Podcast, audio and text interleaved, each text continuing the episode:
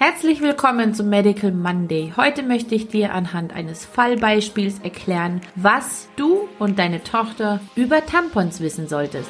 Hallo und herzlich willkommen beim Familienpodcast Gesund und Glücklich mit Dr. Mami. Ich freue mich wahnsinnig, dass du dabei bist. Mein Name ist Desiree Ratter, ich bin dreifache Mutter und Kinderärztin. Ich helfe Müttern dabei, ihren Kindern eine glückliche und gesunde Kindheit zu schenken, ohne dabei selbst auf der Strecke zu bleiben.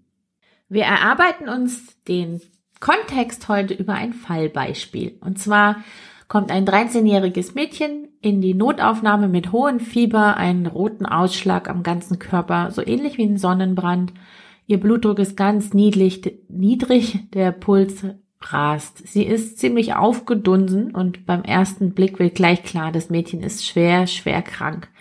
Sie braucht sofort eine Blutentnahme und muss dann auch auf die Intensivstation.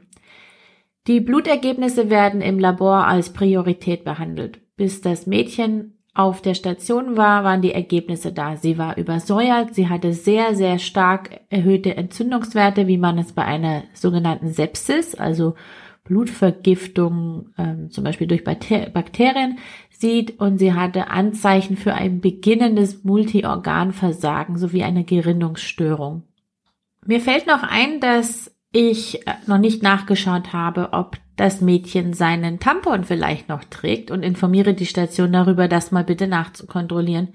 Es stellte sich heraus, dass das Mädchen ihre Periode vor einigen Tagen hatte und sie vermutlich vergessen hat, den Tampon zu entfernen. In der Zwischenzeit müsste er seit zwei bis drei Tagen liegen. Es dauert tatsächlich einige Tage, bis das Mädchen stabilisiert werden konnte und zwei bis drei Wochen, bis sie die Intensivstation verlassen konnte. Sie war schließlich wieder ganz die alte, ganz gesund und vergaß nie mehr den Tampon rechtzeitig zu entfernen.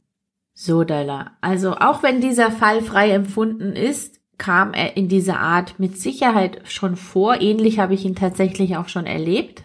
Und deswegen denke ich, sollten wir uns heute mal ein paar Minuten nehmen, um über die sogenannte Tamponkrankheit zu sprechen.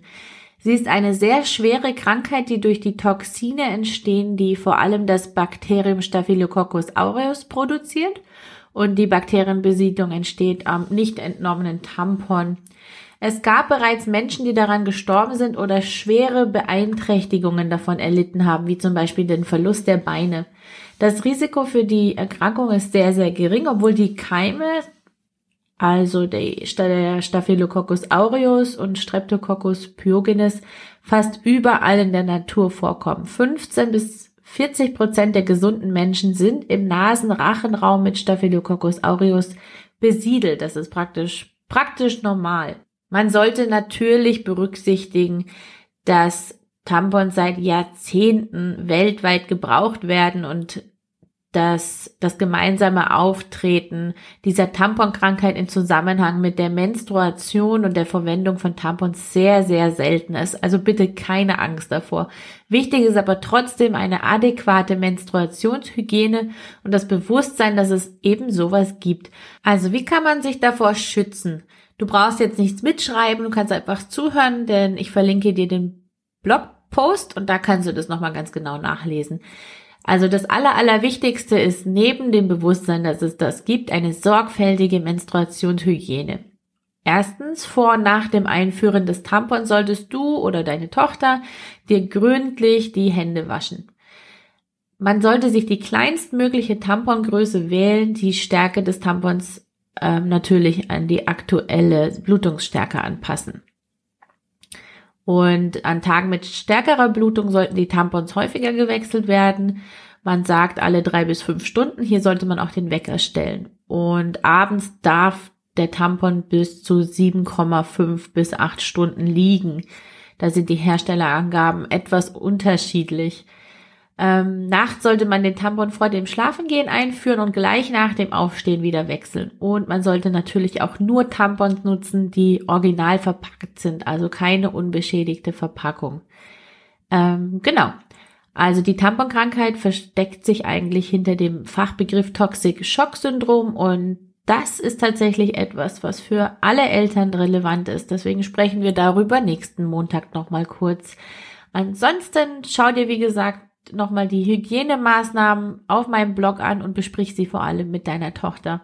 Und bei Fragen natürlich gerne an den Gynäkologen wenden. Einen wunderschönen Tag dir und deiner Familie.